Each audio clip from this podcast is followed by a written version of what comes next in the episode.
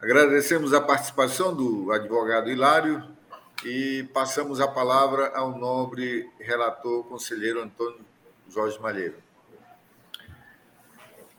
Queria inicialmente parabenizar o, o doutor Hilário é, pela sua colocação, pela sua firmeza na defesa é, do seu do gestor, é, de quem é. Mas com relação então agora ao processo, nós temos aqui algumas questões a formular.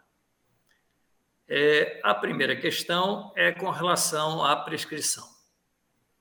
E com relação à prescrição, conforme bem colocou, já é uma fase superada aqui neste tribunal, conforme bem colocou é, o novo procurador-chefe, doutor João Isidro. É, a última posição do STF inicialmente criou uma certa discussão sobre o assunto, mas depois ficou claro que ela se referia é, a ações de execução das decisões do tribunal. E aqui nós ainda estamos tomando uma decisão. Então, nesse sentido, não se encaixa a decisão do STF com relação ao que aqui estamos colocando. E a decisão do STF é coerente e correta, né? É, além do mais, quando ela fala em probidade e dolo, só posso falar nisso depois de julgamento, né? Antes eu não posso falar. Então, as prescrições do STF corretamente diz que quando é, execução baseada em título executivo extrajudicial, aqui eu conto também o prazo de prescrição. Então, correta a decisão do STF, correto o entendimento deste tribunal, e, em função disso, correto a, correta posição deste tribunal de, de, passar essa fase e fazer o julgamento coerente é, de que houve ou não dano erário.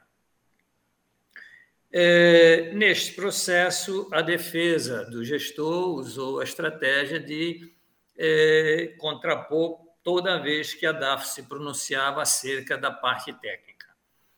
E aqui eu quero até mencionar que, com relação à falha existente em não colocar é, os recursos previstos nas peças orçamentárias, com a aplicação do dinheiro, uma vez que não houve falha, não houve falta de dinheiro para pagamento, esta, isso não virou irregularidade, mas uma falha, porque toda a parte orçamentária, na realidade, existe para que se evite que, ao final, o credor não tenha dinheiro para receber a sua contraprestação de serviço. Então, entendo que a falha havida na parte orçamentária foi superada com os pagamentos ocorridos nas fases de medição de cada etapa da obra. Da obra. Com relação a estar ou não pronto para julgar, e aqui com a devida vênia, é, ao nobre patrono, é, doutor Hilário, não, ela foi bem concluída, bem colocada, a defesa se apresentou, todo mundo nas suas fases, os gestores também tiveram oportunidade, podiam ter tomado a atenção alguns gestores inferiores, alguns é, é, subordinados, não houve nenhuma posição com relação a isso. E resultou, ao final do processo, exatamente e apenas a discussão técnica, porque, mesmo havendo ou não falha na execução do projeto, é, tudo que está sendo cobrado hoje dos gestores e da empresa são as falhas na execução de partes da obra. Então, é, não porque é, houve subdimensionamento, não. É, e aqui nós podemos até relacionar os itens que vêm um a um, é, uma contratação de uma equipe topográfica que não veio, movimento de terra, não estou falando se era ou não devido, mas porque aqui eu fiz um DMT de 30 quilômetros para expurgo, quando eu faço expurgo logo ali. Então, e aqui é, os gestores não conseguiram dizer por que a DMT utilizada ultrapassou tanto um valor razoável. Mobilização de equipamento para execução das estacas de fundação em relação ao pagamento é, com relação ao serviço de segurança coletiva, 123 mil. É, um andaime que faz parte do serviço do, dos equipamentos da construtora, que foi cobrado como aditamento, então não está havendo um erro é, de projeto. E aqui a DAFO e a área técnica teve o cuidado de responder item a item, não foi uma vez, foi repetidamente, exaustivamente, cada um dos itens onde estava é, trazendo a irregularidade e o pedido de evolução. Bomba de drenagem é, com relação a essa situação que foi cobrada de 9 mil, bombeamento de concreto que foi pago em duplicidade. Só que quando nós somamos esses itens, e aqui que a gente tem, nas nossas contas, é por isso que isso constará do nosso voto, não cai naquele valor de 743, mas no valor de 673, 330 e 17. E aqui eu vou. E agora, nesta parte final do, meu, do nosso voto, então concordamos com a área técnica de que foi exaustivamente discutida responsabilidade e execução a níveis práticos da obra, com relação ao modo de fazer, como foi pago, como foi medido e como foi pago. Então, não houve adentrada em serviços feitos porque houve erro de, de, de, de projeto, mas apenas pela execução, modo de execução. E aqui nós vamos divergir do, apenas no final do Doutor Parquet, que, que traz para a devolução apenas da empresa DIN, e aqui nós vamos comungar com o nobre patrono que não poderia haver dano se eu não tiver a responsabilidade primária do gestor. E aqui eu concordo com Vossa Excelência de peço vênia para discordar do parquê, porque realmente, se o, o, o, gestor não estiver lá, não há dano causado pelo contratado. Então, eu não posso isentar o gestor em cima do dano. Então, Vossa Excelência aqui tem perfeita razão, com a qual eu concordo e, discordo da posição do parquet. Então, nesse sentido, voto pela irregularidade do contrato no que se refere ao pagamento do montante 673.330,17 elencados, é, que são aqueles referentes ao erro no pagamento da topografia de 9 mil, movimentação de terra de 250 mil, mobilização de equipamento de 107 mil, serviço de segurança coletivo de 123 mil, o andaime adicional de 108, a bomba de drenagem de 9 mil e o pagamento do bombeamento em duplicidade de 63 mil. É, para a segurança coletiva e serviços gerais, de responsabilidade senhor Eduardo Nunes Vieira, secretário de obras da época, e a senhora Adla Maria Ábia de Albuquerque Ferreira, diretora da CEOP, senhor Marcos Augusto Oliveira Meirelles, o gerente, senhor Wellington Viana, Lauren Vilazon, engenheira CEOP. Condenar solidariamente a empresa DIN Construção e Pavimentação Limitada e os agentes públicos, o Eduardo Nunes Vieira e Adla Maria Ábia, ao recolhimento da quantia devidamente corrigida de 673.317 aos cofres do Tesouro Estadual, referentes ao pagamento de serviços de fundações e custos operacionais indiretos não previstos no projeto, mas que aqui depois foram discutidos e colocados, referentes a custos adicionais com serviços de infraestrutura, carga, transporte, mecanização, serviços com segurança, que levou despesas dos cofres em razão da falta de supervisão e também pelo modo como foi executado, considerado de forma irregular por esta pela equipe de auditoria. Aplicar multa proporcional ao dano erário à empresa de pavimentação, eu sou Eduardo e senhora Ada, no percentual de 10%. Deixe aplicar a multa em função do tempo decorrido aos demais gestores, aquela multa do artigo 89, e após formalidade de estilo, pelo arquivamento dos autos. É como voto. É como voto, Excelência. Em votação, com a palavra o conselheiro Valmir Ribeiro. Eu acho que está desligado o microfone, conselheiro. Desculpa, senhor presidente, peço desculpa a todos. Eu acompanho o nobre conselheiro relator.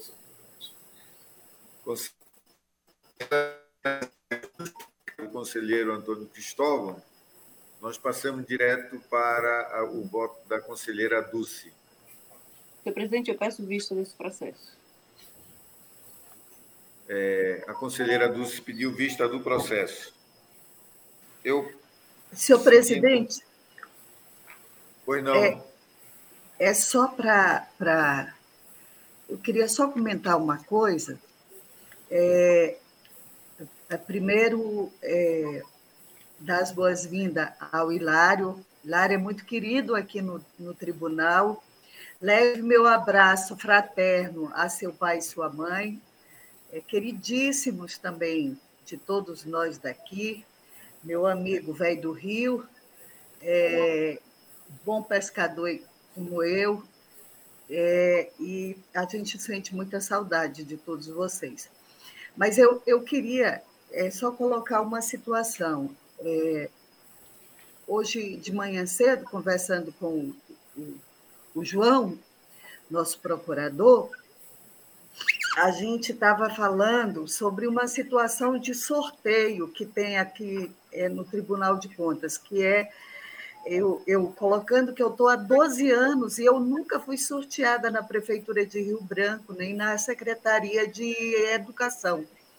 É, colocando que, que ele disse que tem uma situação que lá no Ministério Público Estadual, que você é sorteado, mas tem um pouco de, de situação que aí você não sorteia.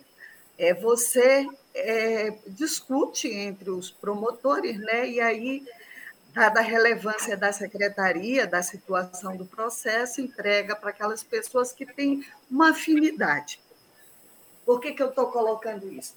Porque talvez seja a hora também da gente ver uma situação que é muito ruim para nós, e aí eu entendo o pedido de vista da Dulce, que eu também ia pedir.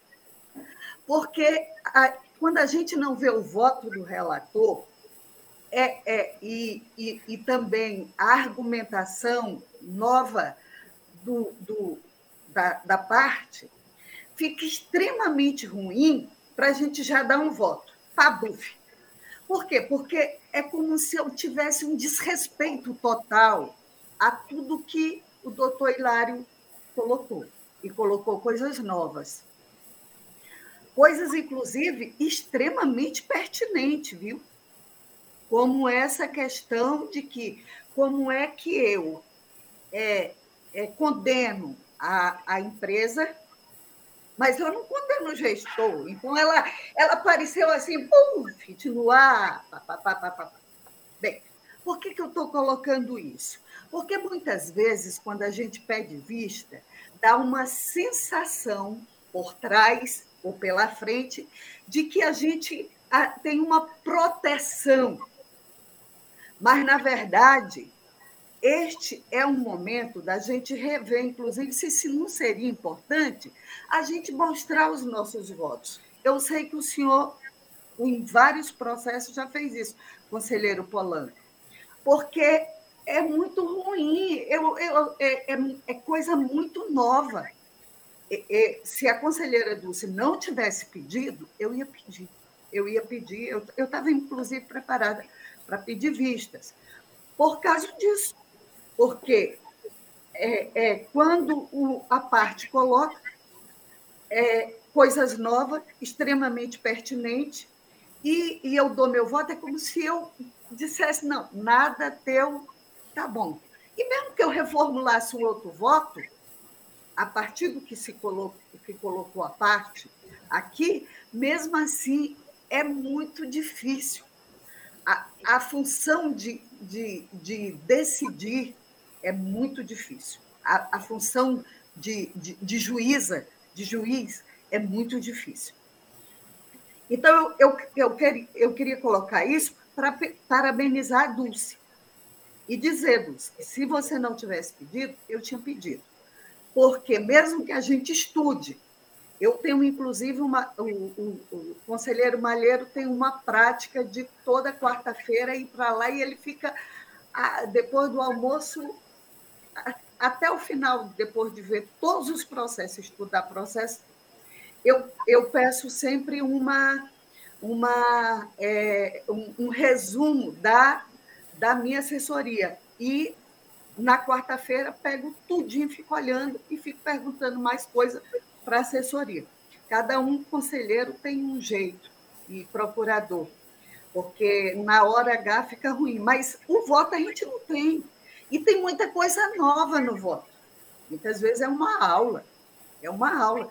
E mesmo que você não queira mostrar seu voto, mas é, é, e aí tem o pedido de vista, mas o pedido de vista muitas vezes também é visto para protelar um processo, e não é. Nesse caso, a gente vê uma situação extremamente pertinente. Então, eu queria colocar isso porque muitas vezes se passa para quem está ouvindo uma situação que não é adequada.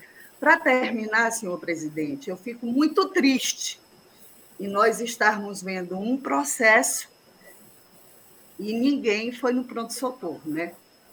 O pronto-socorro, desde que ele foi reconstruído, ele tem uma, uma estrutura extremamente ruim. Extremamente ruim. Eu não sei se vocês forem, eu vou, eu, eu, eu tenho, eu sou assim uma criança antipática, vista por muitos. Então, a primeira coisa, eles, na saída do, do, do, pronto, do elevador, você tem aquelas coisinhas que é para aquela pessoa que tem deficiência física, portadores de necessidades especiais visual. Só que ele é colocado de uma forma tão absurda que qualquer pessoa que está na maca dá uns solavancos e que a pessoa pode morrer, inclusive, ali. A entrada do pronto-socorro é pela Getúlio Vargas, vocês já perceberam a, a, a, como é bom para se entrar pela Getúlio Vargas? É uma situação impressionante.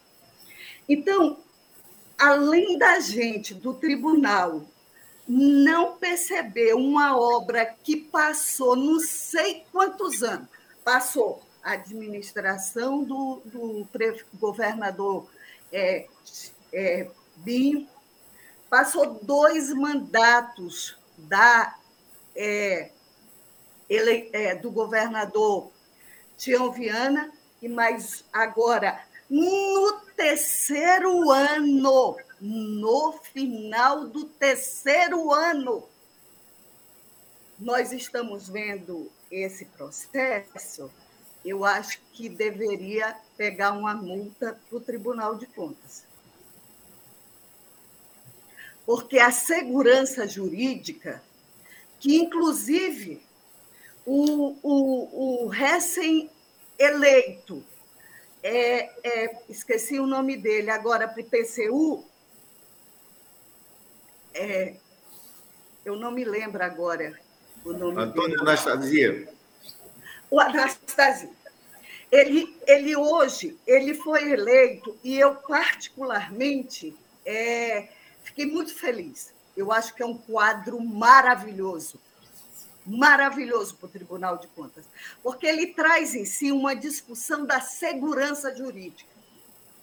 Até quando o tribunal pode ficar com processos que passam 10, 12, 20, 15 anos. E aí o gestor, empresários e a população fica olhando e para onde vai a segurança jurídica dessas pessoas. Então, eu queria colocar essas situações porque eu também acho pertinente, porque depois que eu saí do Tribunal de Contas, eu quero sair como hoje eu acordei de manhã, extremamente vendo aquela matéria do governo do Estado, sobre o governo do Estado, e aí eu não tenho parâmetro para dizer a culpa ou não, mas assim, com uma sensação tranquila de que a minha vida é muito tranquila e a minha consciência é muito tranquila.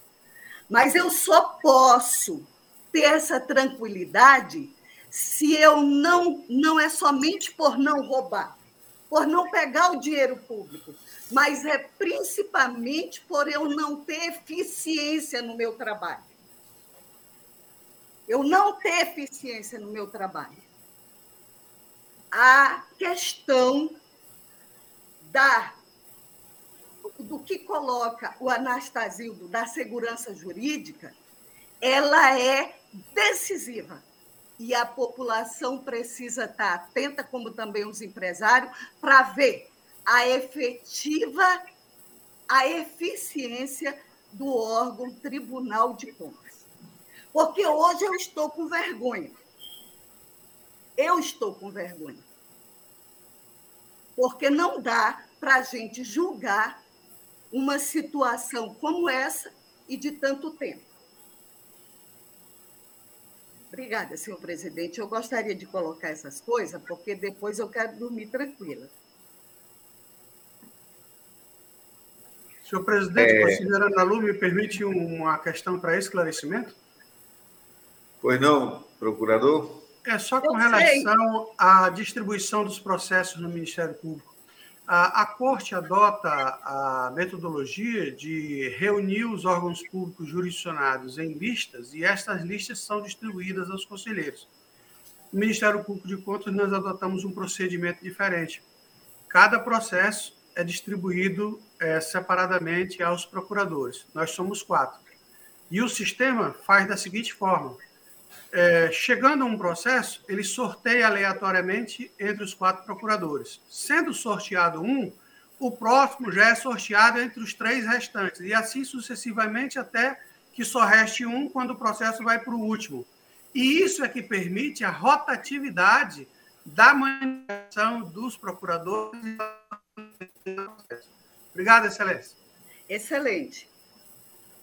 Pois não, passamos para o processo seguinte. É...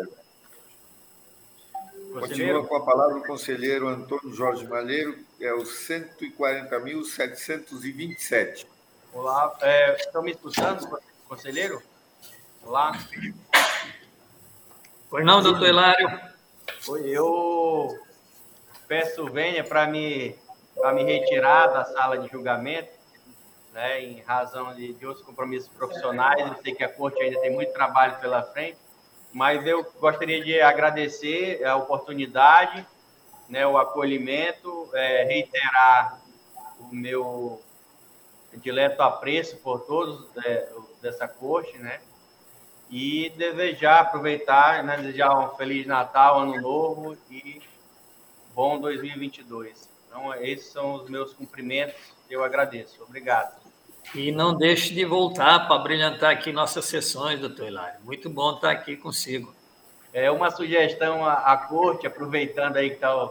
É, às vezes é muito rápido, e até é muito rápido o, o, a publicação na terça e o julgamento na quinta. Muitas vezes os advogados querem até levar memoriais ou algum esclarecimento de, de fato, uma situação que possa enriquecer o debate, possa trazer é, inclusive alguns elementos para discussão, né, para ter uma, uma, melhor base. Isso, né, obviamente, cada um com nos seus papéis, nas suas interpretações, mas com a base de discussão. E eu até, se, eu, é, se pudesse sugerir, né, que adotasse ah, pelo menos um prazo mínimo aí de, que é, maior do que dois dias, acho que seria muito salutar, que seria muito a corte, né? É, mas eu, eu agradeço, obrigado mais uma vez. Tchau, tchau. Igualmente, parabéns aí, Júnior. É, sucesso aí lá na, na empresa e também um Feliz Natal e um próspero aí, ano novo. Obrigado aí pela presença. A sua sugestão vai ser acolhida, nós vamos tentar. Então, passamos para o processo 140.727, com a palavra do conselheiro Antônio Jorge Malheiro. Obrigado, Excelência. Excelência, eu percebo que este processo ele até veio, porque desde setembro que nós não tínhamos colocado o processo em pauta, mas ele ainda tem resta a pagar de outros exercícios, né? não, não cobertos, sem cancelamentos. E eu perguntaria se, uma vez que houve alinhamento, se nós trazemos ou deixamos para a frente. Inclusive, até tem outros em pauta, não nosso, mas também na mesma linha. É, conselheiro Malheiro, eu, eu vi isso aí, então vamos deixar para a próxima. Eu realmente percebi também. Então, então, Excelência, então eu retiro de pauta o presente processo e peço para passarmos por 14764. 14764. O próximo. 140, 664. Então, com a palavra, conselheiro. Oito. Ok, obrigado. Excelência, como este processo e o seguinte se trata do mesmo recurso, apenas os gestores é, são diferentes, cada um entrou com seu recurso, eu pediria para nós julgarmos em bloco o processo 8 e o processo 9 da pauta.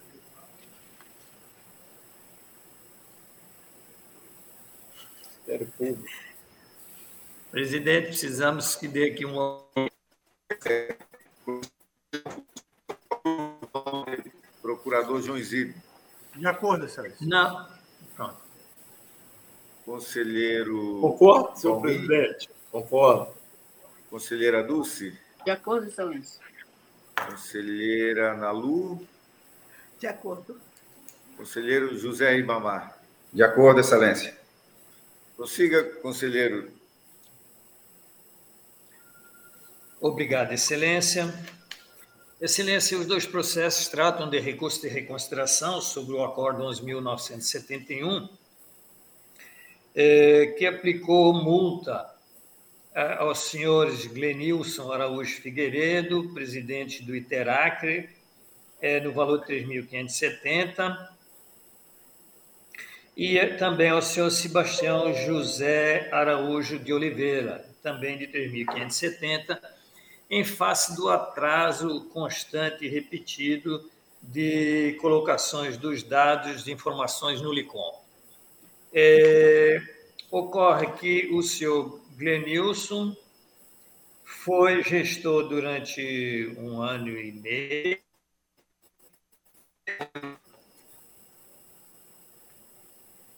E o senhor José Araújo de Oliveira entrou em seguida e ele colocou em dia as informações do LICOM, tanto dele quanto do anterior. É, e, mas nós aplicamos igualmente a multa para eles. O doutor Paquet se pronunciou através do seu ilustre procurador, doutor Sérgio Cunha Mendonça, seu relatório, excelência.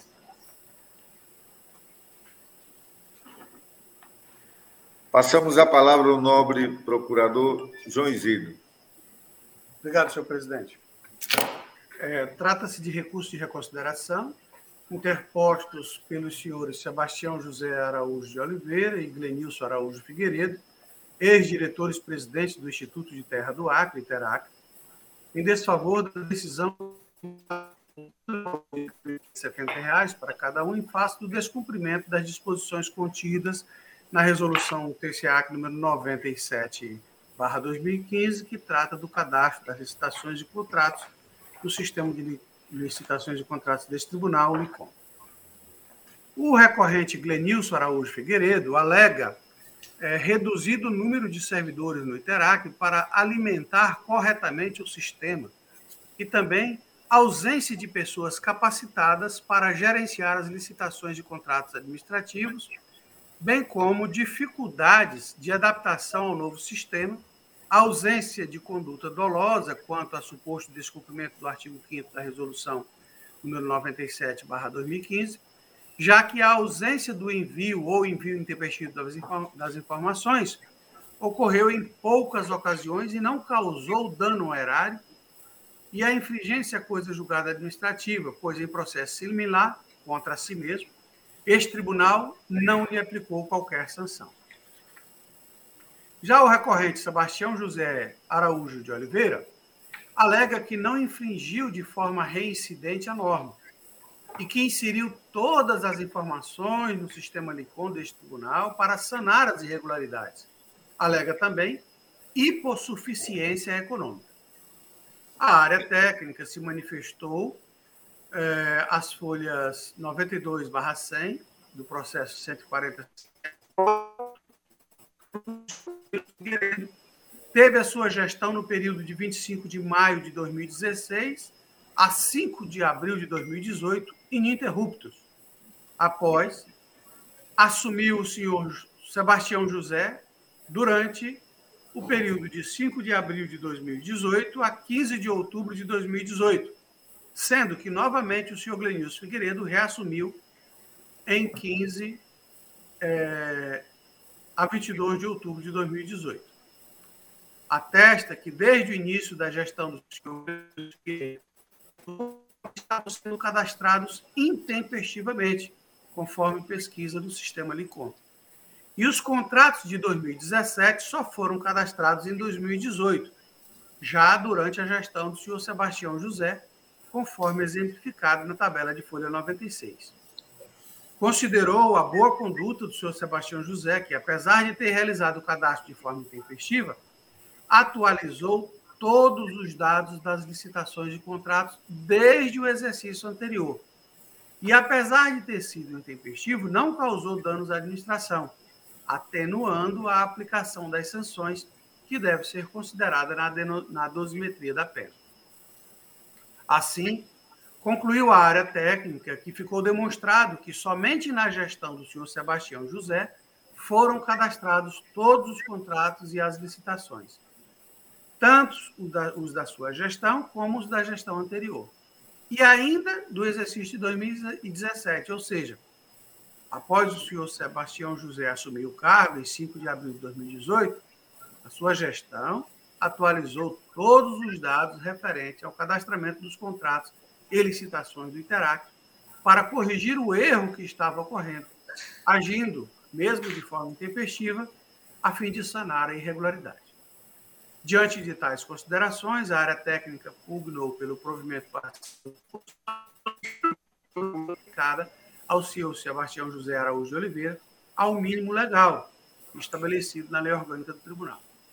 Em relação ao senhor Glenilson Araújo Figueiredo, constatou o Unicom que o cadastramento das licitações dos contratos do Interac não estava sendo realizado durante sua gestão, conforme relatório técnico do processo de apuração de responsabilidade, que o gestor era reincidente no descumprimento da resolução PSAC número 97/2015 por meio do acordo número 11.400 de 2019 deste plenário. Assim, a área técnica propõe o não provimento do recurso com relação ao seu benefício. O presente processo deu entrada eletronicamente neste MPC em 27 de outubro de 2021. Analisando os pontos de defesa do senhor Glenilson Araújo Figueiredo, observa-se que o descumprimento da norma foi motivado pela deficiência de pessoal capacitado para operar o sistema, sem acostar, no entanto, nenhum documento que atestasse a sua afirmação.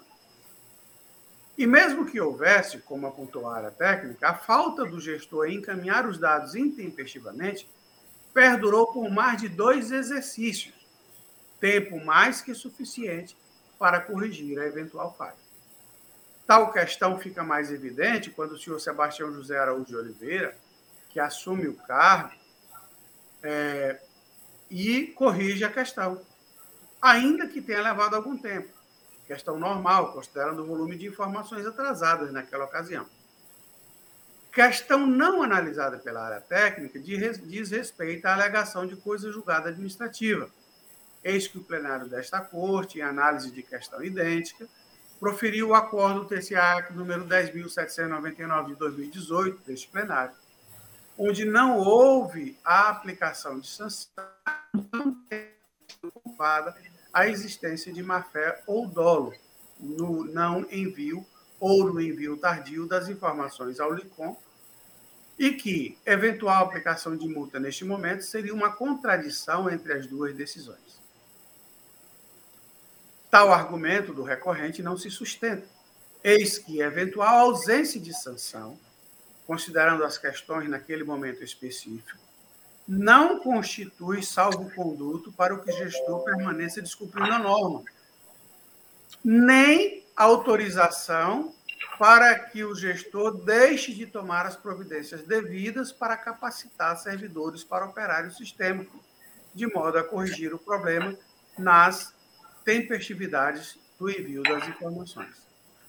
Quanto ao recurso do senhor Sebastião José Araújo de Oliveira, considerando os pontos levantados pela área técnica, de que este corrigiu o problema crônico que, que havia, inclusive dos contratos referentes ao exercício de 2017, mesmo que para isso tenham ocorrido envios intempestivos na sua gestão, não é caso de redução da multa.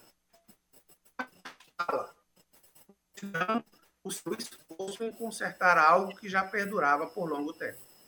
Ante o exposto, Este Ministério Público de Contas opina pelo conhecimento dos presentes recursos por serem próprios e tempestivos, e no mérito, pela improcedência do recurso do senhor Glenilson Araújo Figueiredo e pelo provimento do recurso do senhor Sebastião José Araújo de Oliveira, excluindo a multa que lhe foi aplicada. Estes são os pareceres da Labra do Procurador Sérgio Cunha Mendonça.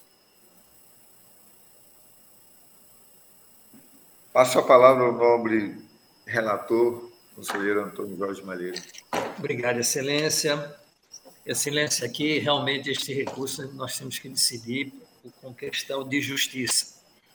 Nós temos um gestor que passou um ano e meio não mandou nada, e um que passou seis meses, atrasou quando chegou, mas colocou em dia os dele e o anterior, mesmo intempestivo. Então, este, conforme diz o parquê, e nós entendemos que é uma questão de justiça, não merece a multa. E o primeiro, que não fez nada, não, esse merece continuar com a multa. Então, nesse sentido, conforme levantado pela área técnica e pelo parquê, é, o senhor Sebastião José Araújo de Oliveira corrigiu o problema recorrente do gestor anterior, o senhor Glenilson Araújo Figueiredo, inclusive o exercício dele de 17, mesmo que isso tenha ocorrido com envios intempestivos quando começou a sua gestão de alguns meses, pelo que não é caso de redução de multa, mas de afastá-la, conforme inclusive reconhece o mérito do outro parquê, considerando seu esforço em consertar algo que já perdurava por longo tempo e ainda pelo fato de ter ocorrido transição de gestão, pelo que o tribunal já se manifestou também pelo afastamento de multa nestes casos. Ante o exposto, conheço do recurso de reconsideração é, é do, de ambos os gestores e no mérito voto pelo provimento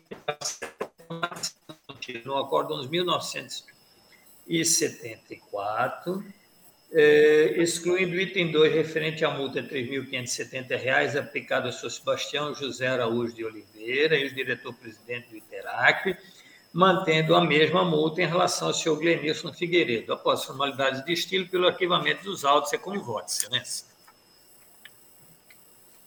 Obrigado, conselheiro. Em votação, com a palavra o conselheiro Valmir Ribeiro. Acompanho o voto, senhor presidente. Conselheira Dulce. Com o relator, excelência. Conselheira Nalu Gouveia. Acompanho os votos, senhor presidente. Conselheiro José Ribamar. Desculpa, presidente, com o relator. Então, decidiu-se a unanimidade nos termos do voto do conselheiro relator.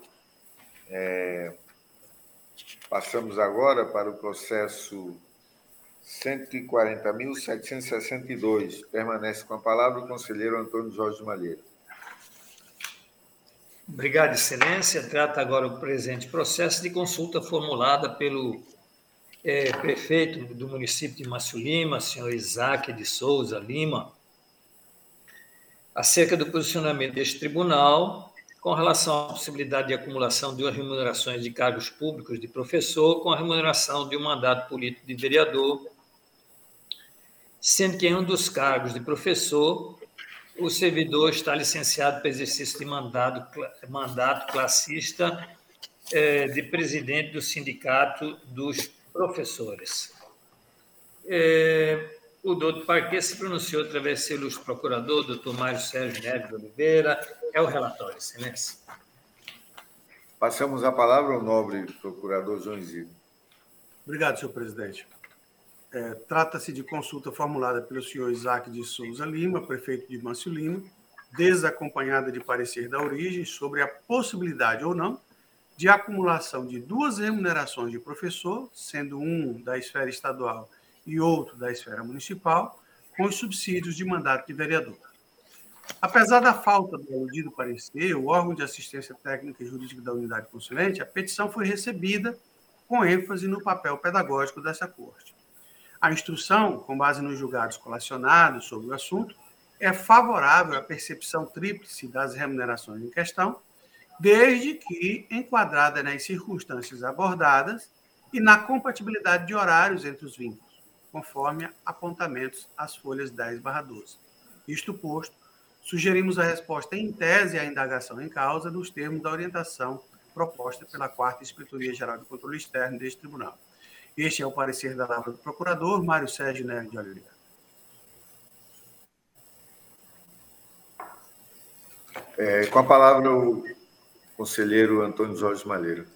Excelência, no mesmo sentido, esse tribunal já tinha decidido que tudo que pode ser é, exercido pelo servidor público pode acumular com o de vereador, desde que haja, é, não haja incompatibilidade é, de horários. Então, se ele podia ter duas de professor, ele pode ter duas de professor, mais o de vereador, desde que não haja incompatibilidade de horários.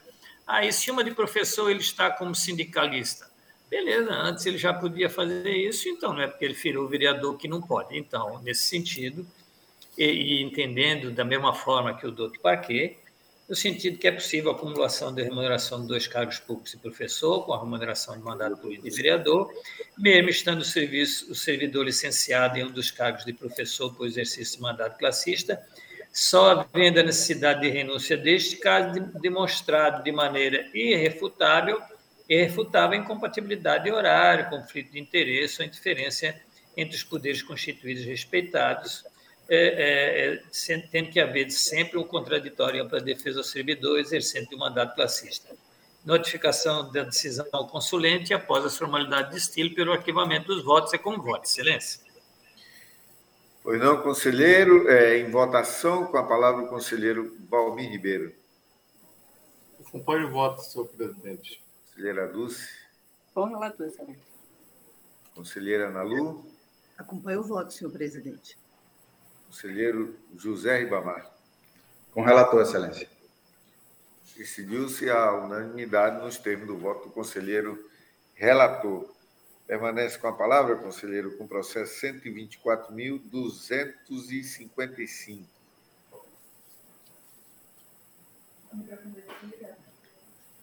Que está desligado o microfone aí, conselheiro. Obrigado, Excelência. Excelência, este processo teve um novo movimento, houve uma citação mesmo, conquistando a revelia, é, mas nós demos. Revelia não voltou para aqui, então eu vou retirar ele de pauta, Excelência.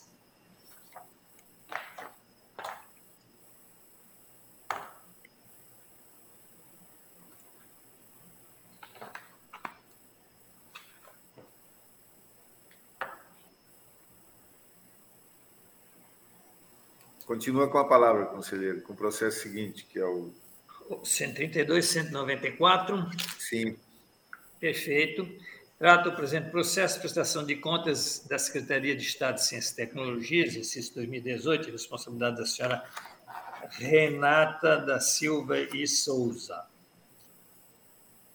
É, a despesa foi 3 milhões 519 mil. A DAFO apresenta algumas falhas inicialmente, houve um amplo direito de defesa e todas foram sanadas, ficando apenas algumas ressalvas. O doutor Parque se pronunciou através do seu ilustre procurador, doutor Sérgio Cunha Mendonça, o relatório, senhores. Com a palavra o nobre procurador João Isidro. Obrigado, senhor presidente. Eh, senhor presidente, neste processo, após a fase é, do contraditório, a instrução, restaram é, presentes apenas duas é, incorreções que podem ser caracterizadas como falhas formais. Uma delas é o valor da aquisição de a divergência no valor da aquisição de bens móveis quando comparados os sistemas GRP e CIPAC. E a outra é a ausência de atuação do controle interno. Com essas considerações, seguindo o entendimento da área técnica, o parecer ministerial da Lavra do Procurador Sérgio Cunha Mendonça, considerando regular com ressalvas a prestação de contas hora examinada. É o parecer, senhor presidente. Obrigado, procurador João. Com a palavra, o conselheiro relator Antônio Jorge Malheiro. Obrigado, Excelência. Excelência, nessa mesma linha, por essas duas falhas, voto por julgar regular com ressalvas nos termos do artigo 51, inciso 2 da Lei Complementar 38, a prestação de contas da Secretaria de Estado de Ciência e Tecnologia de 2018, sob responsabilidade da senhora Renata Silva e Souza, e, e após formalidade de estilo, pelo arquivamento dos autos. É com voto, excelência. Então, com a palavra o conselheiro Ribeiro. Voto com o relator, senhor presidente. Conselheira Dulce. Com o relator, excelência. Conselheira Nalu. Acompanho o relator, senhor, senhor presidente. Conselheiro José Ribamar. Com o relator, excelência. Da mesma forma, então, decidiu-se a unanimidade nos termos do voto do conselheiro relator, que permanece com a palavra com o processo 136.427. Obrigado, Excelência. Trata-se uh, este processo de responsabilidade da Prefeitura Municipal de, de Acrelândia, pelo ex-gestor, sou Ederaldo Caetano de Souza, é, uma vez que é, fez as suas licitações por lote e não por item. Ao final do contraditório, da análise, inclusive com algumas considerações pertinentes do parquê, apenas uma, a 020, restou, para a compra de material de EPI e segurança, restou é, firmado que poderia ter sido por item e não por lote. O doutor Parquet se pronunciou através de sua ilustre procuradora, a doutora Ana Helena de Azevedo Lima. É o relatório, excelência. Obrigado, conselheiro relator. Com a palavra, o nobre procurador João Isidro. Obrigado, senhor presidente. Conforme já se ouviu, esse processo foi aberto para apurar a regularidade ou não de processos licitatórios no âmbito da Prefeitura Municipal de Acrelândia. Na verdade, inicialmente, tratava-se de um leilão e 11 pregões é, presenciais. É, após a fase do contraditório, é, foram esclarecidos é, a maioria dos processos, ou seja, foram justificados a aquisição por lote, outro não era aquisição por lote, era aquisição por item, é, se, é, é, e restou apenas o pregão presencial, sistema de registro de preço número 20, barra 2019, que tinha como objeto e equipamentos de proteção individual, que restou sem justificativa, ou seja, é, a administração não é, apresentou argumentos convincentes a esse tribunal para justificar o, critério de julgamento por lote e não por item, como é a regra geral. É, nesse sentido, o Ministério Público de Contas é, pontua que não há qualquer impedimento ou inviabilidade técnica ou econômica para que a aquisição se desse pelo menor preço por itens.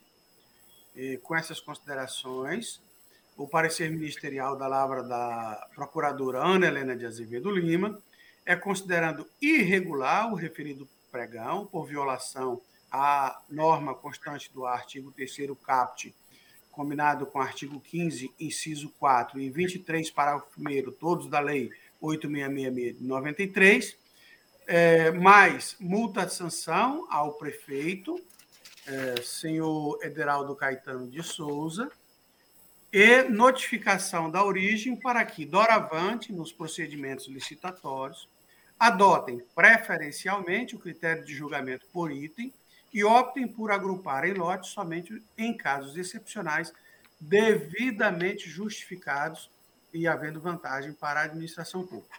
É o parecer, senhor presidente. Obrigado. Procurador João, com a palavra o conselheiro relator, Antônio Jorge Malheiros.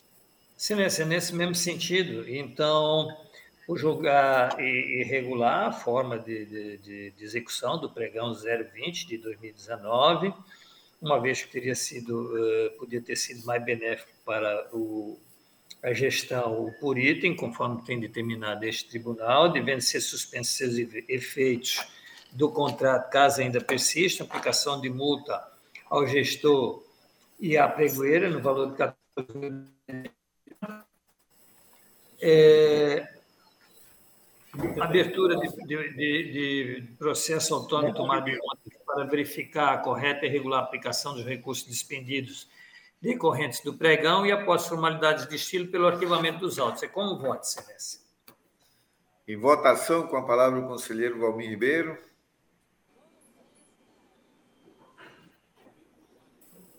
Põe o voto, meu presidente. Conselheira Dulce.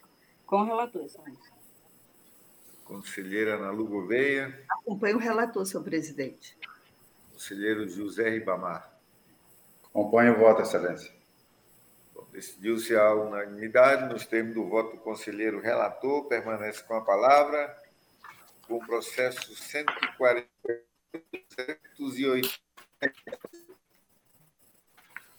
Obrigado, Excelência. Trata agora este processo de consulta, formulada pelo senhor Manuel José Nogueira Lima, presidente da Câmara Municipal de Rio Branco, eh, na qual eh, pergunta acerca da concessão de diárias que acompanham os vereadores em viagem dentro e fora do Estado, se os servidores podem ou não receber, eles hoje recebem valor menor de diárias, e esta consulta é no sentido, se ao acompanharem, podem receber as diárias idênticas ao, às do governador, às do vereador. O doutor Parque se pronunciou através do seu procurador, doutor Mário Sérgio Nery de Oliveira, é o relatório, excelência. Com a palavra o nobre procurador João Isidro. Obrigado, senhor presidente. Trata-se de consulta formulada pelo senhor Manuel José Nogueira Lima, presidente do Poder Legislativo de Rio Branco, sobre o valor da diária dos servidores daquela Câmara quando acompanhar os vereadores em viagens. Versando sobre o caso concreto e desacompanhada de providências exigidas, a demanda deveria ter sido liminarmente rejeitada, porém, foi recebida pela Corte nos termos da papeleta de julgamento número 066 de 2021. A Diretoria de Auditoria Financeira e Orçamentária deste tribunal enfatizou a ausência de requisitos de admissibilidade, mas concebeu que os critérios e o valor da diária deve constar de ato normativo próprio da repartição pública, de modo que o servidor só receberá o benefício em valor igual ao da autoridade acompanhada se ali houver essa previsão. Traduz a peça típico período indevido de assessoria, pois a resolução número 5 de 11 de setembro de 2014, artigo 3 parágrafo 3 que regula o assunto na origem, conferindo tratamento financeiro isonômico na hipótese em questão. Contudo, em sede de prejulgamento de tese abordada, cabível a resposta de que, quanto ao trato das diárias e seu valor e seu valor deve ser positivado em ato normativo próprio da unidade, editado segundo referências legais, sendo adequado, a exemplo de diversos diplomas regulamentares sobre o tema, atribuir-se o mesmo valor da diária da autoridade ao servidor que a acompanhe em deslocamentos. Este é o parecer da Lava do Procurador Mário Sérgio Nery de Oliveira. Obrigado, procurador João. Com a palavra, o conselheiro relator Antônio Jorge Malheiro. Obrigado, Excelência. Excelência, nessa mesma linha, hoje o, o, servidor da Câmara de Rio Branco não recebe porque o ato normativo é, da diária lá já define que não pode receber a diária quando acompanhar o vereador. Então, se houver uma alteração na norma legal, na lei, pode receber. Então, é que a norma lá ela é de vedação. Então, se retirar a norma de vedação, ele pode passar a receber. Então, nessa mesma linha, concordando com o doutor Paquet, voto pelo conhecimento da presente consulta, respondendo em tese, no sentido de que a concessão diária dos servidores e vereadores devem ser estabelecidos observante os seguintes regramentos: previsão em ato normativo próprio quanto aos valores e critérios de concessão, previsão orçamentária específica, demonstração de interesse público e, posteriormente, devida e correta prestação de contas. Os servidores daquela Câmara devem receber os valores de acordo com a previsão estabelecida em seus regramentos, ou seja, o servidor só irá receber valor diário igual à autoridade acompanhada, caso haja, haja essa previsão em ato normativo, uma vez que a atual veda, após formalidade de estilo, pelo arquivamento dos autos. É como voto, Excelência. Em votação, com a palavra o conselheiro Valmir Ribeiro. Opone voto, senhor presidente. Conselheira Dulce. Com o relator, Excelência. Conselheira Ana Lu. Acompanho o relator, senhor presidente. Conselheiro José Ribamar. Com o relator, Excelência. Então, decidiu-se a unanimidade nos termos do voto do conselheiro relator. O próximo processo é, é o relator, é a prestação de contas, é o relatório de atividade do segundo trimestre é, de 2021 do Tribunal de Contas do Estado do Acre. é, devido à, à minha situação da, da presidência, eu passo a, a, a condução dos trabalhos ao conselheiro Antônio Jorge Malheiro. Eu acho que o conselheiro Hã? Valmir, né? Ele é o relator. O conselheiro Valmir também é parte interessada, não? Não, não. Ele é não, só então, o conselheiro Valmir. Conselheiro Valmir é o corregedor.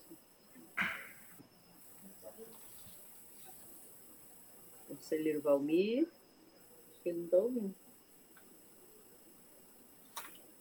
Senhor, pre... Senhor presidente, por favor, vamos repetir o processo novamente? É o 141062 para a nossa relatoria, que é o relatório de atividades do Tribunal de Contas. É Vossa Excelência é na presidência. É o item da pauta? É o processo 15 da pauta. É o 15. Tá certo. Tá. Tudo bem.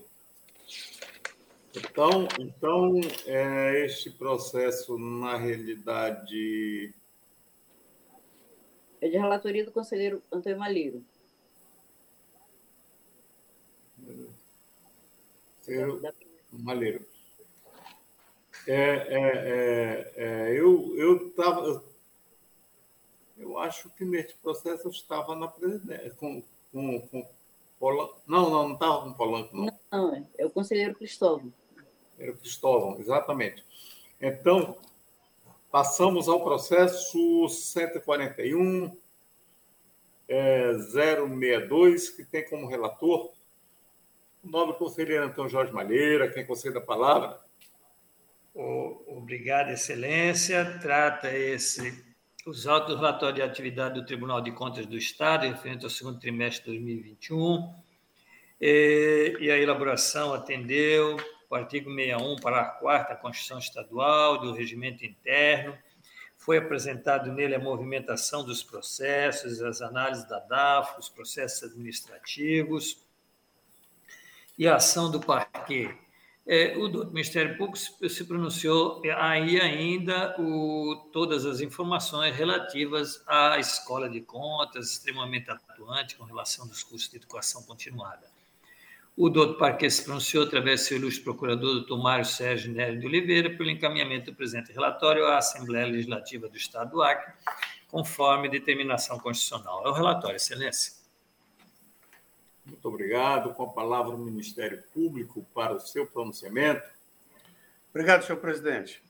É, o presente relatório, dotado de suas informações de estilo, foi elaborado em atendimento às disposições do inciso 37 é, do artigo 13 do Regimento Interno Local. Isto posto, e nos termos do disposto no parágrafo 4 do artigo 61 da Constituição Estadual, sugerimos o seu encaminhamento à Augusta Assembleia Legislativa do Estado. Este é o parecer da palavra do procurador Mário Sérgio Nery de Oliveira.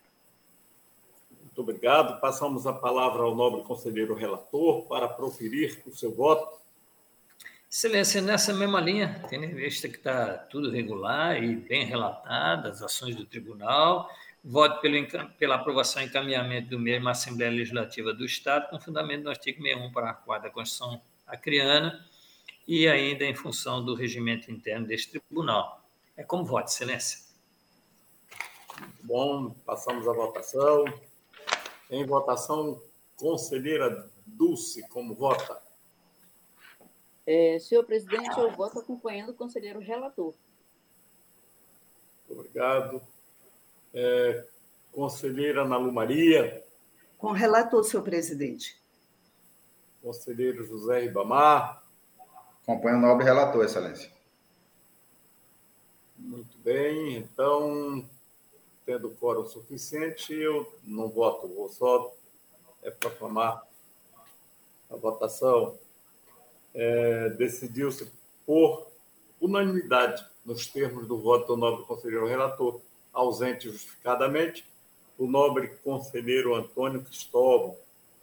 Assim, passo os trabalhos ao nobre conselheiro Ronald Polanco para dar prosseguimento com os meus agradecimentos. Conselheiro Polanco. Obrigado, conselheiro Valmir Ribeiro, pela condução dos trabalhos. Seguindo a sessão, passamos a palavra à conselheira Dulce. com o processo 140.927. Obrigada, senhor presidente. É, senhor procurador-chefe, doutor João Isidro de Melo Neto, senhora conselheira, senhores conselheiros, querida doutora Érica, também a todos que nos acompanham. Tratam os autos de embargos de declaração opostos pelo senhor José de Anchieta Batista, com fundamento nos artigos 69 da Lei Complementar Estadual 38-93 e 156, segundo, e 158 do Regimento Interno desta Corte, no intuito de sanar a apontada contradição no Acórdão 11.548, de 5 de dezembro de 2019, proferido nos autos da prestação de contas do Instituto de Previdência do Estado do Acre, relativo ao exercício 2015. O plenário decidiu por maioria o que segue: prestação de contas autarquia estadual e irregularidade, artigo 51, inciso 3, alíneas B e C da Lei Complementar Estadual número 38/93, constatadas falhas na prestação de contas aplica-se o artigo 51, terceiro, a linha B e C da Lei Complementar Estadual 38/93. A multa prevista no artigo 89, segundo, da Lei Complementar Estadual é cabível ao então responsável em razão das falhas detectadas nas contas examinadas. Assevera o embargante haver contradição no julgado exame, uma vez que, na deliberação do plenário que determinou a realização de diligência para esclarecer a movimentação de conta corrente existente no Banco do Brasil, consta no voto vencedor que as demais falhas apontadas nos autos originários seriam classificadas como ressalvas e, quando da aprovação do acórdão ora embargado, as contas foram julgadas irregulares, com as mesmas falhas já sanadas pelo voto vencedor, tornando-o assim nulo. Por fim, requer o conhecimento e provimento dos presentes embargos de declaração, para que seja sanada a contradição apontada e reformada a decisão desta Corte de Contas para julgar regulares as contas do Acre Previdência, exercício de 2015. Encaminhados os autos, a Diretoria de Auditoria Financeira Orçamentária, da AFA, a terceira inspetoria, se manifestou as folhas 13 e 18 pelo não provimento dos embargos de declaração. Contas, por meio do feliz procurador Mário Sérgio de Oliveira, pronunciou-se a folha 23 da relatória.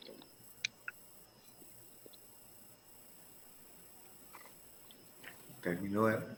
É, passo a palavra ao, ao procurador João Isidro. Obrigado, senhor presidente.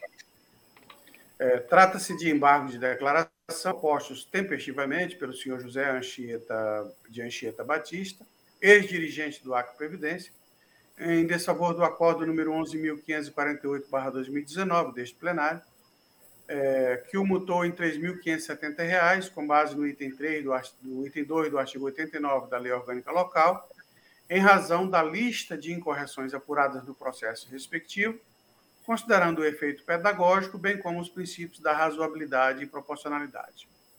A instrução atestou a adequação e a tempestividade do recurso, bem como a legitimidade do recorrente, e pugnou pelo conhecimento eh, do recurso, no entanto, sem provimento quanto ao mérito, dada a ausência da alegada contradição entre o acordo em questão e o de número 11.095-2019, também deste plenário, uma vez que este último apenas converteu o assunto em diligência. Ademais, a contradição a cargo dos embargos de declaração é aquela presente entre as premissas do órgão julgador e sua conclusão, o que não é o caso em questão. Isto posto, e surtindo a espécie efeito suspensivo no julgado, concordamos com seu conhecimento por ser próprio e tempestivo e manejado por parte legítima, e, quanto ao mérito, pelo seu não provimento à falta de enquadramento no caput do artigo 69 da Lei Complementar Estadual número 38/93. Este é o parecer da Lavra do Procurador Mário Sérgio Nery de Oliveira. É, obrigado, nobre procurador João. Com a palavra, a conselheira Dulce. Obrigada, Excelência. Trato os autos de embargo de declaração opostos pelo senhor José de Anchieta Batista, no intuito de sanar a apontada contradição no acórdão do plenário número 11.548 de 2019. O referido acórdão foi prolatado nos autos da prestação de contas relativa a 2015 e antes da referida deliberação, o plenário, por maioria, havia decidido pela realização de diligência, ao invés da abertura de processo autônomo, para apurar a movimentação financeira e registro contábil da conta corrente número 7008 4, Agência Banco do Brasil, número vê pelo acordo número 11.095, de 24 de janeiro de 2019, cuja emenda está transcrita aqui nesse relatório. Observa-se que, embora o ilustre conselheiro Malheiro, relator do referido acordo, tenha sido testado pelo reconhecimento das demais falhas, como ressalvas, o plenário não decidiu definitivamente sobre as contas relativas a 2015, mas apenas determinou o retorno dos autos à Diretoria de Auditoria Financeira Sanitária para nova análise, após a manifestação do gestor acerca da movimentação financeira da conta corrente, da conta corrente já mencionada. Realizada a manifestação técnica, o feito foi novamente submetido ao plenário, que, por maioria, decidiu pela irregularidade das contas divergindo os ilustres conselheiros Antônio Jorge Malheiro e Nalu Maria Lima Gouveia. Ressalte-se que a contradição que legitima a oposição de embargos de declaração, prevista no artigo 1022 do Código de Processo Civil, é aquela verificada, sempre que existirem proposições inconciliáveis entre si, de forma que a afirmação de uma, logicamente, significará a negação da outra. Essas contradições podem podem ocorrer na fundamentação, na solução das questões de fato do direito, bem como no dispositivo, não sendo excluída a contradição entre a fundamentação e o dispositivo, considerando-se que a considerando-se que o dispositivo deve, deve ter a conclusão lógica do raciocínio desenvolvido durante a fundamentação. O mesmo poderá ocorrer entre a emenda e o corpo do acordo, e o resultado do julgamento transformado pelo Esse que está circulado continua, sai também? e constante da tira ou do acórdão lavrado. Tá. Daniel Amorim Assunção Neves, em Manual de Processo Civil, oitava edição. Observa-se, pois, que não há contradição no acórdão recorrido, e muito menos entre as deliberações desta Corte, devendo, portanto, ser negado provimento aos, pre- provimento aos presentes declaratórios. Posto isso, voto pelo conhecimento dos embargos de declaração opostos pelo senhor Anchieta Batista e no mérito pelo seu desprovimento. E após as formalidades de estilo, envio dos autos ao arquivo. É como voto, senhor presidente, senhoras e senhores conselheiros. Em votação, com a palavra o conselheiro Valmir Ribeiro, Acompanhe o voto, senhor presidente. conselheiro Antônio Jorge Malheiro, Sim, essa, realmente eu, eu concordo com a, com a nobre relatora que na contradição, na, na decisão, mas eu concedo os efeitos infringentes aos embargos, uma vez que as irregularidades apontadas é que o contrato não tem um fiscal, mas não houve dano, que foi feita uma licitação sem pesquisa de mercado, mas também não houve superfaturamento, foi comprado um combustível de valor pequeno acima do valor da ata, é, que houve uma transferência de orçamento de 240 mil PSGA, mas o dinheiro ficou dentro do governo, e que foi feito passagem de 5.106 ao pessoal da, da federação, da, da, da, da FIAC, da fundação, né? o pessoal estadual, mas não da, do Acto Previdência, mas 5.106 nós tínhamos considerado de pequena monta, então por isso nós entendíamos que havia regularidade com ressalva. Então, nesse sentido, eu, eu concedo os efeitos infringentes ao embargo e voto pela regularidade com ressalva, excelência. Como voto? conselheira Nalu Gouveia, É, eu tenho esse mesmo entendimento. Conselheiro José Ribamar, Acompanha a nobre relatora, excelência. decidiu-se a unanimidade nos termos Não. do con- Não estou unanimidade, não, senhor presidente, por maioria. conselheiro Por maioria. Não foi por por unanimidade. maioria, né? É. É, Então, por maioria, nos termos do voto da conselheira relatora. Continua com a palavra, conselheira, com o processo 137.495. Obrigada, Excelência. Trata os autos da prestação de contas do Fundo Estadual do Direito da Criança e do Adolescente, FDCA, exercício de 2019, de responsabilidade dos senhores Carlos Gabriel Costa Garcês e Claire Maria Carvalho Cameli, gestores no período de 1 de janeiro de 2019 a 26 de maio e a partir de 27 de maio de 2019, respectivamente. Em 8 de maio de 2020, as contas foram enviadas eletronicamente a esta Corte, evidenciando a tempestividade de ingresso do feito nos termos da legislação de regência. Após autuação, registro e distribuição pela Secretaria das Seções e o encaminhamento à DAF, a primeira Inspetoria-Geral se manifestou considerando regulares as contas apresentadas pelo Fundo Estadual do Direito da Criança e do Adolescente, caminhados autos ao ilustre Ministério Contas, seu procurador, doutor Mário Sérgio Neves de Oliveira, se manifestou é, a folha 173 da relatório.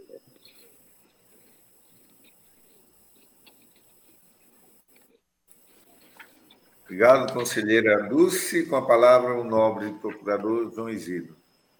Obrigado, senhor presidente. Senhor presidente, neste processo, o parecer ministerial acompanha as mesmas conclusões da instrução pela regularidade da prestação de contas ora examinada. É o parecer, senhor presidente. Conselheira Dulce, o seu voto. Pois não, Excelência. Posto isso, o voto nos termos do artigo 51, inciso 1 da Lei Complementar Estadual 38, 93, pela aprovação da prestação de contas do Fundo do Direito da Criança e do Adolescente, exercício 2019, de responsabilidade dos senhores Carlos Gabriel Costa e Claire Maria Carvalho Cameli, considerando regular pela notificação do excelentíssimo senhor governador do Estado do Acre para que informe as providências que estão sendo adotadas para a operacionalização do Fundo do Direito da Criança e do Adolescente FCA, considerando a ausência de efetividade dos dos autos. Remessa do ao arquivo após as formalidades obrigatórias. É como voto, senhor presidente, senhoras e senhores. Em votação, com a palavra o conselheiro Valmir Ribeiro. Acompanhe a relatora, senhor presidente. Conselheiro Antônio Jorge Malheiro. Acompanhe o voto, excelência. Conselheira Nalu. Com a relatora, senhor presidente. Conselheiro Ribamar. Acompanhe a nobre relatora, excelência. Aí agora é a unanimidade nos termos do voto da conselheira relatora. Passamos para o processo 129.005, com a palavra o conselheiro José Ribamar. Obrigado, Excelência. Senhor Procurador-Chefe. Excelência, só, este é um processo análogo àquele anterior que tem é, discussão de restos apagados e exercício de, não coberto com cobertura financeira. Na realidade, é, tem cancelamento de, de é isso aí. Há uma discussão por dentro do processo de que não tem cobertura financeira, então por isso foi cancelado. Então, acho que nós também podemos postergar ele para não julgar, senão teremos que, teremos que julgar o anterior também, né?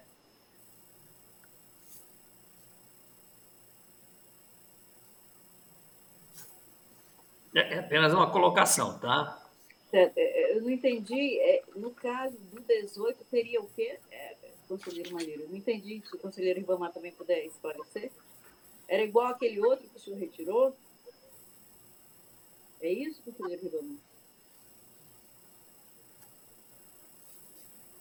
É, é, é, eu queria. É, conselheiro Ribamar. O conselheiro Ribamar. Não, eu, eu, eu não entendo que seja igual, não, porque na realidade eu não me aprofundei no outro que o conselheiro Antônio Jorge Malheiro está falando. Neste caso aqui, eu tenho uma discussão de restos a pagar, cancelados, e aí entra a análise da DAF de 14.669.505, que eu, eu até vou dar regularidade, mas aqui eu vou puxar aquele entendimento, porque hoje restos a pagar sem cobertura financeira não é mais irregular, que era tudo que a gente não queria fazer na discussão. Né?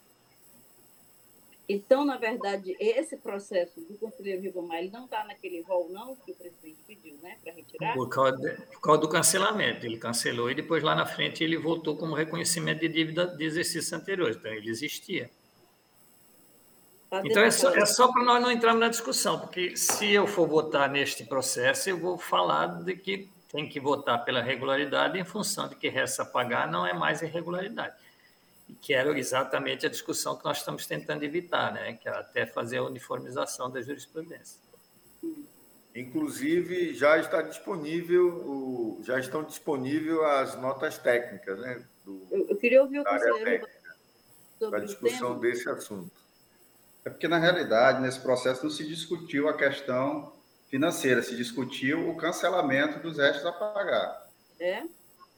Então, no seu entendimento, não é como o conselheiro Malheiro está colocando? É isso? Não, meu entendimento é diferente. Ah, tá. Então, eu só acho que pode julgar esse processo, é isso? Com certeza. Tá bom, Excelso. A decisão é do relator, né? É, nós temos que ver essa situação de resta pagar com, sem cobertura financeira, se está comprovado. Mas, presidente, o que o relator está dizendo é que não é, não é, não está enquadrado esse processo naquelas hipóteses que foram retiradas de julgamento. É isso que ele está dizendo. Não, perfeito. Não é o meu entendimento, mas eu concordo com o entendimento que ele possa ter. Tanto é que na minha justificativa eu vou usar a de que resta pagar não é irregularidade. É, é isso, então entenda, é perfeito, cada um com o seu entendimento, é perfeito. Bom, são entendimentos diferentes, diferentes e vamos dar prosseguimento. Com a palavra o conselheiro relator. Senhor presidente, obrigado, senhor presidente, senhor procurador doutor João Isidro, senhoras e senhores conselheiros. Tratam os autos da prestação de contas do governo do Estado do Acre referente ao exercício 2017 de responsabilidade do senhor Sebastião Afonso Viana Macedo Neto, chefe do Poder Executivo Estadual, à época, e do senhor Raimundo Nonato de Oliveira, diretor de Contabilidade Geral do Estado, para emissão de parecer prévio nos termos do artigo 61, inciso 1 da Constituição Estadual. A documentação foi encaminhada a este tribunal tempestivamente, apresentando integralidade das informações exigidas pelo anexo 1 do Manual de Referência, quarta edição da Resolução TCE número 087 de 2013 o Orçamento Geral do Estado para o exercício 2017 foi aprovado pela Lei 3.205, de 21 de dezembro de 2016, que estimou a receita em 5 bilhões 664 milhões 800 mil 883 reais e 39 centavos e fixou a despesa em igual valor, obedecendo ao princípio do equilíbrio orçamentário. Durante o exercício foram abertos créditos adicionais que alteraram o valor inicial do orçamento para 6 bilhões 520 milhões 100 mil 380 reais e 30 centavos. A arrecadação total do executivo estadual foi de 5 bilhões 873 mil 873 milhões 753 mil 126 reais e 57 centavos, superando em 3 pontos percentuais e 69 centésimos a previsão inicial. Da receita efetivamente arrecadada, 5 bilhões 650 milhões 769 mil 142 reais e 5 centavos correspondem a 96 pontos percentuais e 20 centésimos da receita total. São classificados como receita corrente, destacando-se as receitas e transferências correntes no montante de 3 bilhões 816 milhões 663 mil 404 reais e 16 centavos e as receitas tributárias no valor de R$ bilhão 471 milhões 78 mil 17 reais e 40 centavos. O desempenho da arrecadação com tributos apresentou uma variação positiva de 12 pontos percentuais e 2 centésimos, quando comparado ao exercício de 2016, tendo este acréscimo sido diretamente relacionado ao aumento de recolhimento de ICMS, no valor de R$ 1 bilhão 115 milhões 901 mil 671 reais e 40 centavos, que representam um acréscimo de 11 pontos percentuais e 47 centésimos em relação ao exercício anterior.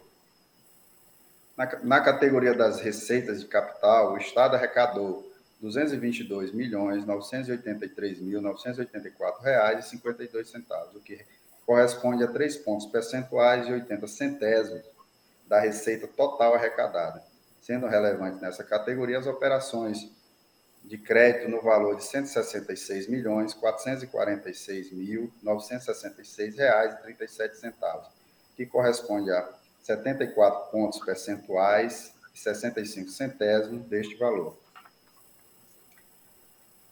A despesa orçada para o exercício de 2017, conforme apresentado no balanço orçamentário, foi de 5 bilhões 664 milhões 800 R$ 883,39. E a dotação atualizada chegou a R$ 6 bilhões 520 milhões 100 mil 380 reais e 30 centavos. A despesa efetivamente executada no exercício foi de 6 bilhões 84 milhões 416 mil 806 reais e 30 centavos, representando um aumento de 11 pontos percentuais e 56 centésimos em relação ao exercício anterior. A distribuição da despesa por categoria econômica indica que as despesas de capital apresentam 10 pontos percentuais 10 pontos percentuais e 90 centésimos, e as despesas correntes foram de 89 pontos percentuais e 10 centésimos. As despesas por, por função do governo com maiores dispêndios foram a educação, saúde, encargos especiais, previdência social e segurança pública, correspondendo 73 pontos percentuais e 35 centésimos dos gastos totais do exercício. No período analisado, as despesas, as, as despesas de exercícios anteriores do Poder Executivo, que correspondem ao reconhecimento de dívidas de exercícios anteriores encerrados, atingiram o valor de R$ 97.442.036,23. O balanço financeiro do exercício indica um resultado financeiro negativo no valor de R$ 191.560.164,51, em face da despesa orçamentária ter superado a receita em R$ 210 milhões 663.679,73. No balanço patrimonial, houve divergência de 1 bilhão 234 milhões 146.813 reais e 22 centavos entre o valor escriturado na conta bens imóveis e o valor encontrado na relação de bens imóveis constante do sistema de gerenciamento do patrimônio imobiliário. Com relação aos gastos com a manutenção e desenvolvimento do ensino, no exercício de 2017, foram aplicados 1 bilhão 189 milhões 643 mil reais e 25 centavos, o que equivale a 29 pontos percentuais e 31 centésimos da receita, da receita líquida de impostos e transferência, atendendo o percentual mínimo estabelecido no artigo 212 da Constituição Federal. Em relação aos gastos com o Fundeb, o governo do Estado destinou ao pagamento dos profissionais do Magistério da Educação Básica o valor de R$ 481 milhões 342 mil 387 reais e 15 centavos, representando é, correspondente a 77 pontos percentuais e 91 centésimos das receitas recebidas pelo fundo. Nas ações e serviços públicos de saúde foram aplicados 610 milhões 545 mil R$ 720,27, atingindo o percentual de 15 pontos percentuais e 4 centésimos das receitas provenientes de impostos e transferências constitucionais, nos termos do artigo 77 do ato das disposições constitucionais transitórias.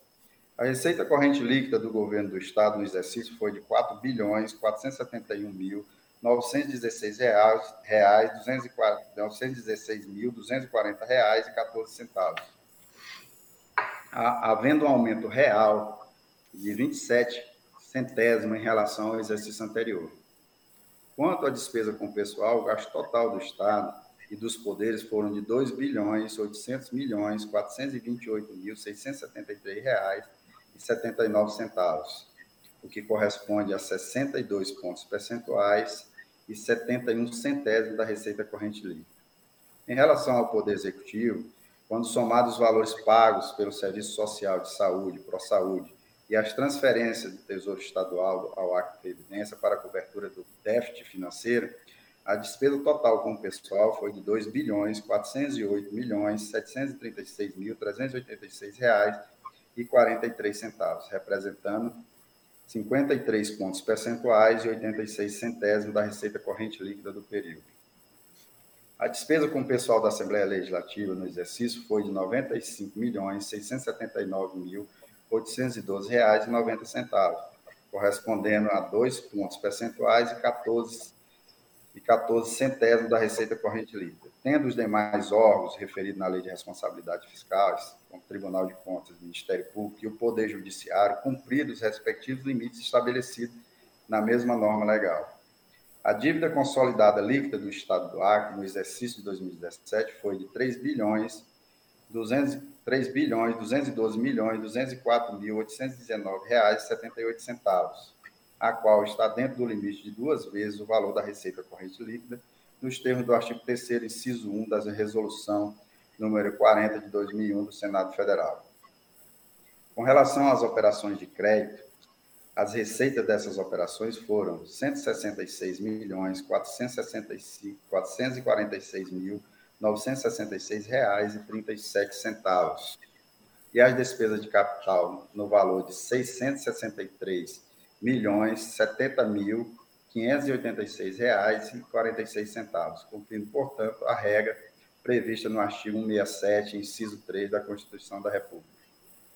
O resultado primário do exercício, fixado no anexo de metas fiscais da LDO, foi de 80.166.798 reais, tendo o resultado efetivamente apurado ao final do exercício o valor de R$ 41.494.963,36 portanto, abaixo da meta fixada. Com relação ao resultado nominal, a meta anual fixada na LDO foi de, dois, de 263 milhões 400 mil reais, mas efetivamente apurado até o sexto bimestre foi deficitário em 16 milhões 122 mil 547 reais e 42 centavos. No aspecto previdenciário, o exercício de 2017 encerrou com déficit atuarial apurado de 14 bilhões 147 milhões 642 mil 362 reais. É, a inspetoria analisou os dados e a documentação apresentada, emitindo o um relatório técnico, onde apontou inicialmente algumas falhas e irregularidades.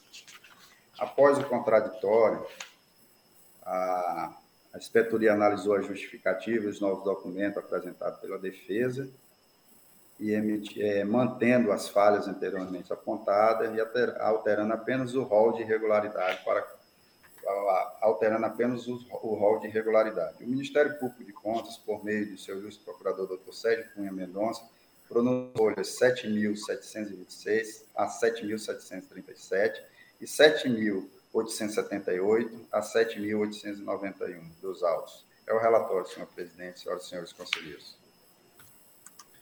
Passo a palavra ao nobre procurador João Isidro. Obrigado, senhor presidente. A prestação de contas em referência de responsabilidade do senhor Sebastião Afonso Viana Macedo Neves, governador à época, foi encaminhada tempestivamente a esta Corte de Contas no dia 18 de abril de 2018.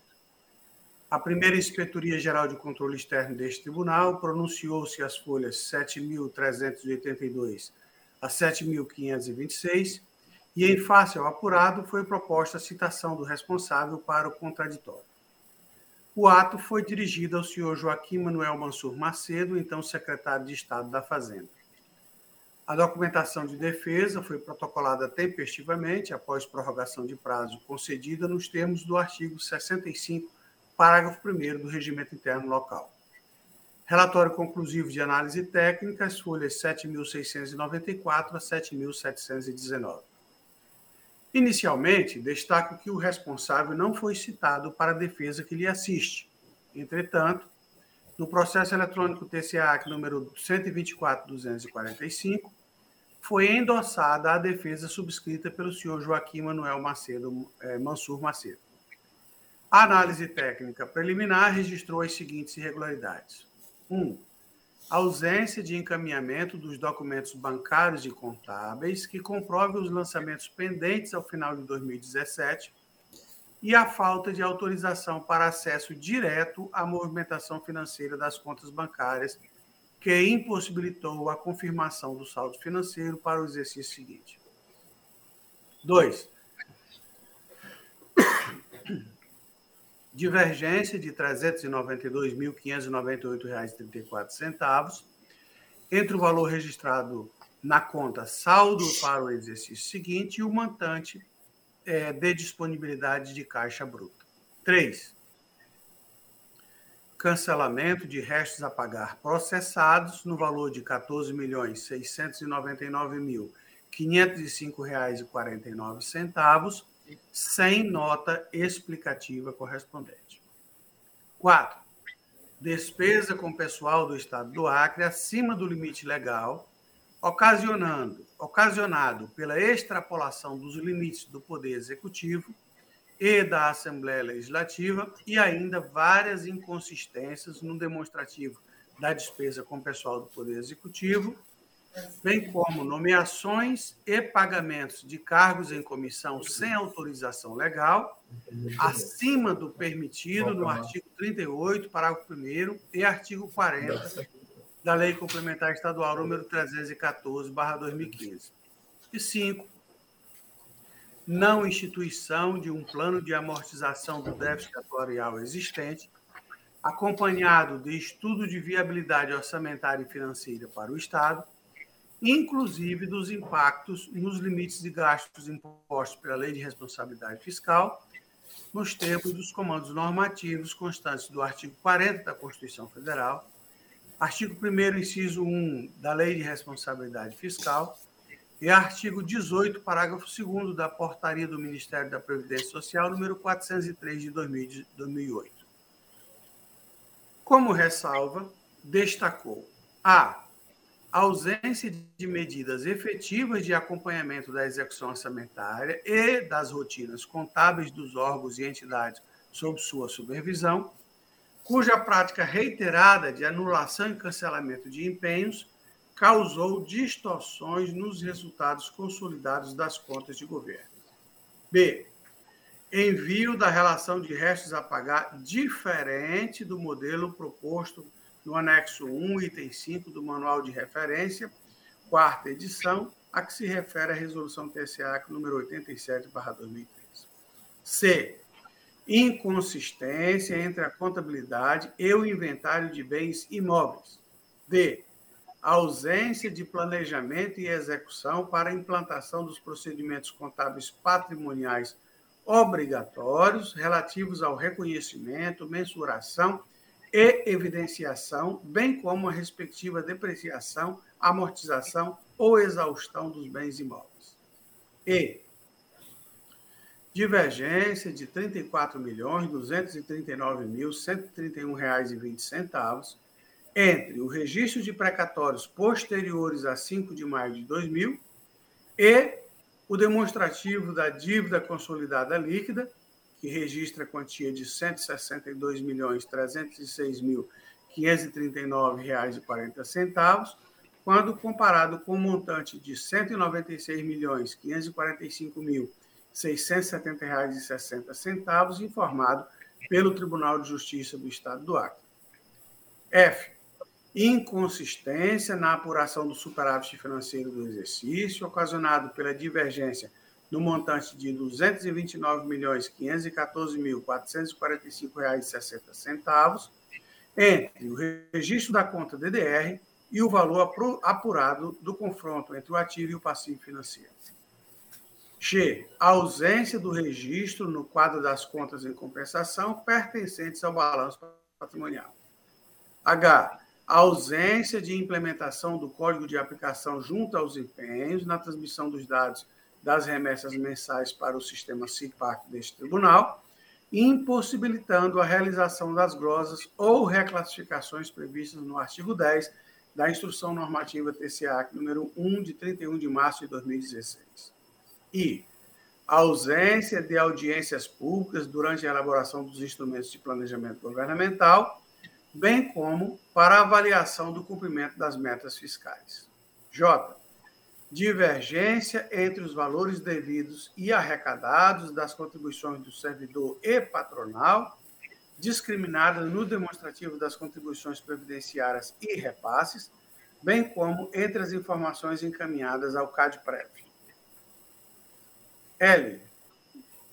A ausência no parecer técnico do controle interno de informações previstas nos requisitos mínimos estabelecidos no item 11 do anexo 1 do Manual de Referência TCAC, quarta edição, a que, se, a que se refere a Resolução 87-2003. M. A ausência do demonstrativo do desempenho das atividades desenvolvidas pelos serviços sociais autônomos, detalhando as metas e indicadores de qualidade e produtividade, acompanhados dos critérios objetivos para avaliação de desempenho conforme estabelecido no item 13 do anexo 1 do Manual de Referência deste Tribunal, quarta edição, a que se refere à resolução TCA número 87, 2013. Compulsando os autos, verifica-se que, após a fase do contraditório, restaram as irregularidades é, que acabam de ser lidas atinentes aos itens 1, 3, 4 e 5 deste parecer. E, ante o apurado, a análise técnica sugeriu a emissão de parecer prévio, desaprovando as contas em tela, ratificando as ressalvas listadas nos itens A a M deste pronunciamento, demandando as respectivas correções nas próximas edições da espécie, sem prejuízo do cumprimento das determinações e recomendações expostas no item 4.2 do relatório conclusivo de folhas 7.716 a 7.719. Da análise da matéria, a área técnica testou o cumprimento dos gastos mínimos com educação e saúde. Quanto à disponibilidade financeira e documentos de acesso às contas bancárias, o gestor apenas enviou os extratos bancários e informações que comprovam os, lança os lançamentos pendentes ao final do exercício de 2017 mas apenas foi possível confirmar o valor de R$ 1.234.104,22 do montante total de R$ 3.462.390,45, além da divergência no valor de R$ 38.547,62 nas receitas arrecadadas no dia 2 de janeiro de 2018, lançadas conjuntamente com as do dia 31 de janeiro de dezembro de 2017. Tudo isso conforme consta da tabela de folha 7.696. De igual modo, em relação aos bloqueios judiciais na conta bancária da Caixa Econômica Federal, restou pendente de regularização na contabilidade o valor de R$ 40.509,10. Ademais, o gestor enviou autorização para acesso às contas bancárias dos órgãos e entidades da administração pública estadual em desacordo com o previsto no item 3 do anexo 1 do Manual de Referência, quarta edição. Quanto ao cancelamento de restos a pagar processados sem nota explicativa, não foram encaminhados documentos para esclarecer os motivos dos cancelamentos, contrariando o mandamento contido no artigo 37, caput da Constituição Federal e artigos 62 e 63 da Lei Federal número 42320 de 1964, com reflexos nos resultados fiscais do exercício de 2017.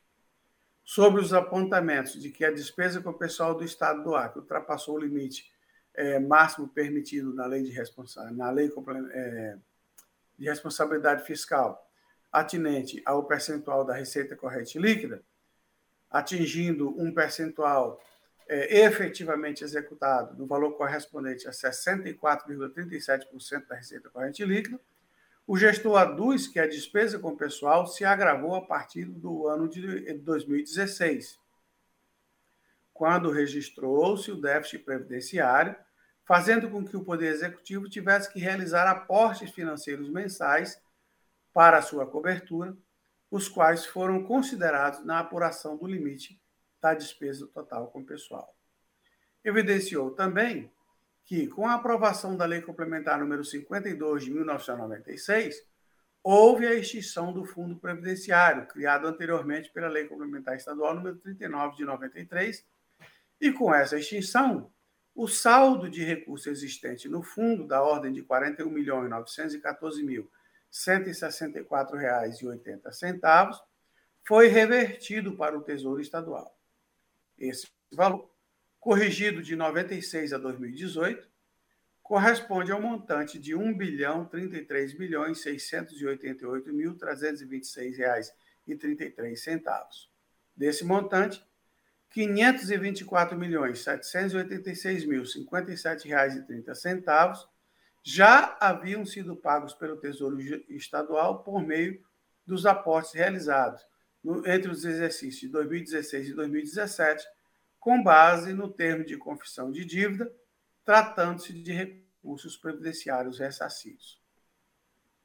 Destacou ainda que os valores repassados ao fundo a partir de 2016 como cobertura de déficit financeiro, bem como o saldo que ainda será repassado, com base no termo de confissão de dívida, tratam-se de recursos previdenciários ressarcidos em decorrência de saque autorizado pela Lei Complementar 52 de 96, não devendo ser computados no cálculo da despesa líquida com o pessoal. A área técnica evidenciou que, de acordo com o Manual de Demonstrativos Fiscais e com a Lei de Responsabilidade Fiscal, aliás, a Lei número 9.717 de 98, essa transferência para a cobertura do déficit financeiro não pode ser deduzida do cálculo da despesa líquida com pessoal, por ser despesa com inativos e não se enquadrar como recurso próprio do, do regime de previdência própria de previdência social. Cabe ressaltar ainda que, analisando o relatório de gestão fiscal do primeiro quadrimestre de 2018, o governo estadual reclassificou essa despesa,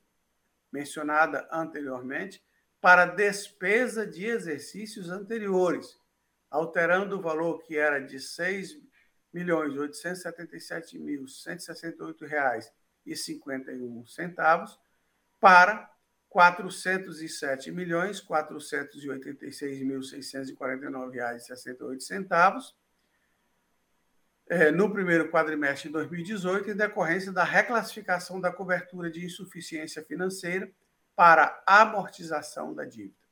Ademais, a primeira Inspetoria Geral de Controle Externo deste tribunal levantou que, apesar do déficit financeiro apontado como causa principal do excesso do limite com despesa total de pessoal apresentado no final do exercício de 2017, há outras situações agravantes, como a omissão de registro das despesas concernentes ao contrato de gestão com o Serviço Social de Saúde, o ProSaúde, na despesa com o pessoal do Poder Executivo, tendo em vista a decisão plenária desta Corte, exarada por meio do Acordo número 10.108 de 2016, com publicação em 20 de abril de 2017, entendendo que tais despesas sejam consideradas para fins da apuração do limite correlato a partir da referida publicação. Salienta ainda que já no segundo quadrimestre de 2017, o Poder Executivo tinha alcançado o limite prudencial sem a recondução nos próximos quadrimestres e sancionou várias leis que acarretaram o aumento da despesa com o pessoal sem demonstrar o impacto que causaria. Sobre as nomeações e pagamentos de cargos de comissão sem autorização legal, a Lei Complementar Estadual número 314/2015, seu artigo 38, permite 1.650 cargos em comissão, que somados aos 77 cargos nomeados em leis diversas vinculadas, é, são 298 cargos em comissão nomeados sem amparo legal, o que dá o total é, já que o total de SECs encontrados no CIPAC foi de 2023, além de dois cargos comissionados intermediários sem sustentação legal, pois o artigo 40 da referida lei estabelece a quantidade de 60 é, cargos intermediários em confronto com as 62 nomeações no exercício em análise. Quanto ao déficit atuarial, há necessidade imediata da elaboração de um plano de equilíbrio para amortização do déficit, já que este se tornou aparente em 2011, conforme previsto nos artigos 18, parágrafo 2 e 19, parágrafo 2, ambos da portaria do Ministério da Previdência Social número 403/2008, visando garantir o equilíbrio financeiro e atuarial do regime próprio de previdência para a certeza de pagamento dos benefícios devidos aos servidores estaduais vinculados ao regime próprio de previdência social. Tal plano deve conter previsão dos seus impactos incidentes e limites estabelecidos pela Lei de Responsabilidade Fiscal ao longo de todo o período proposto para sua vigência. Em sua defesa, o gestor juntou decisão cautelar do Supremo Tribunal Federal, que proibiu o Ministério da Previdência de aplicar qualquer sanção ao Estado do Acre por descumprimento da Lei nº 9.717 de 98 e pela falta de ajuste da alíquota patronal com vistas ao atingimento do equilíbrio atuarial, pugnando ao final pela aprovação da matéria. Essa decisão não tem capacidade de suspender os comandos normativos do artigo 40 da Constituição Federal de 88, artigo 1 inciso 1 e artigo 69 da Lei de Responsabilidade Fiscal, bem como os artigos 53 e 54 da Portaria do Ministério da Fazenda, número 464 de 2018.